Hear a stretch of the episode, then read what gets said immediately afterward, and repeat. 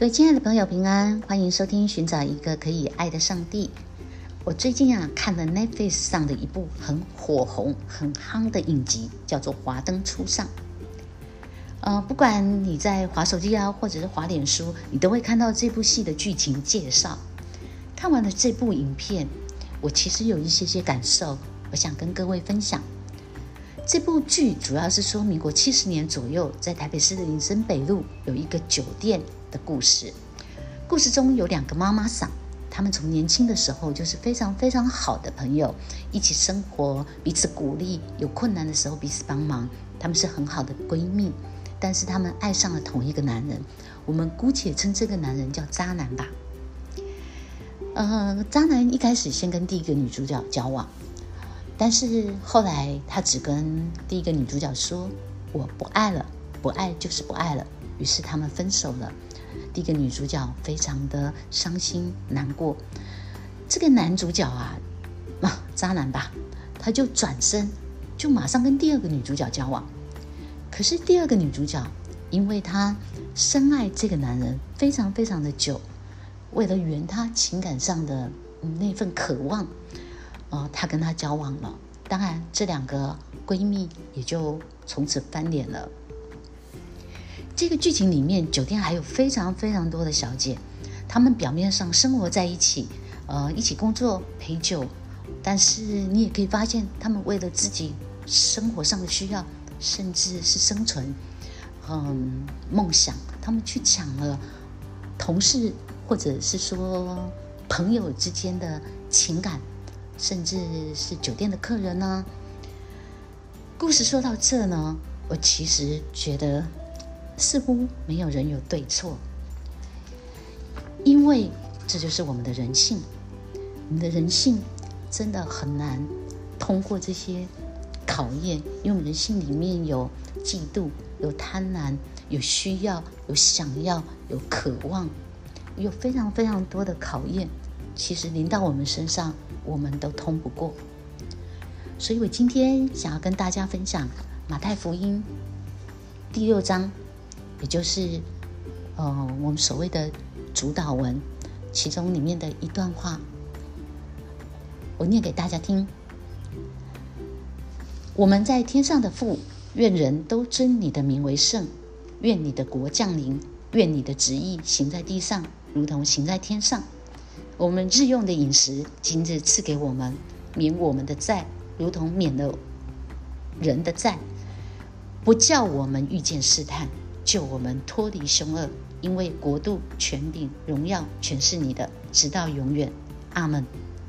朋友，让我们不要遇见试探，或者当我们遇见试探的时候，要能够走在神的道上。祝福各位有个美好的一天，阿门。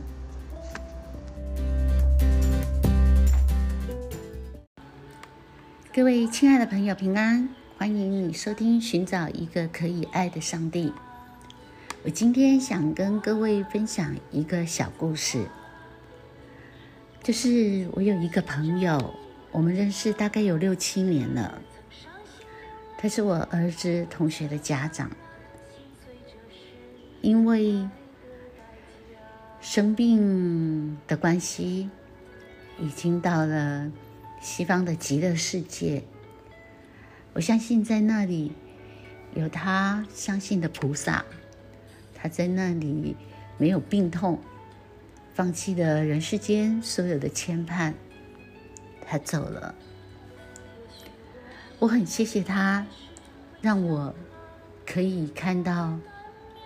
在他身上看到他的真，他的善，还有他的美。他生病了大半年，都住在家父病房里面。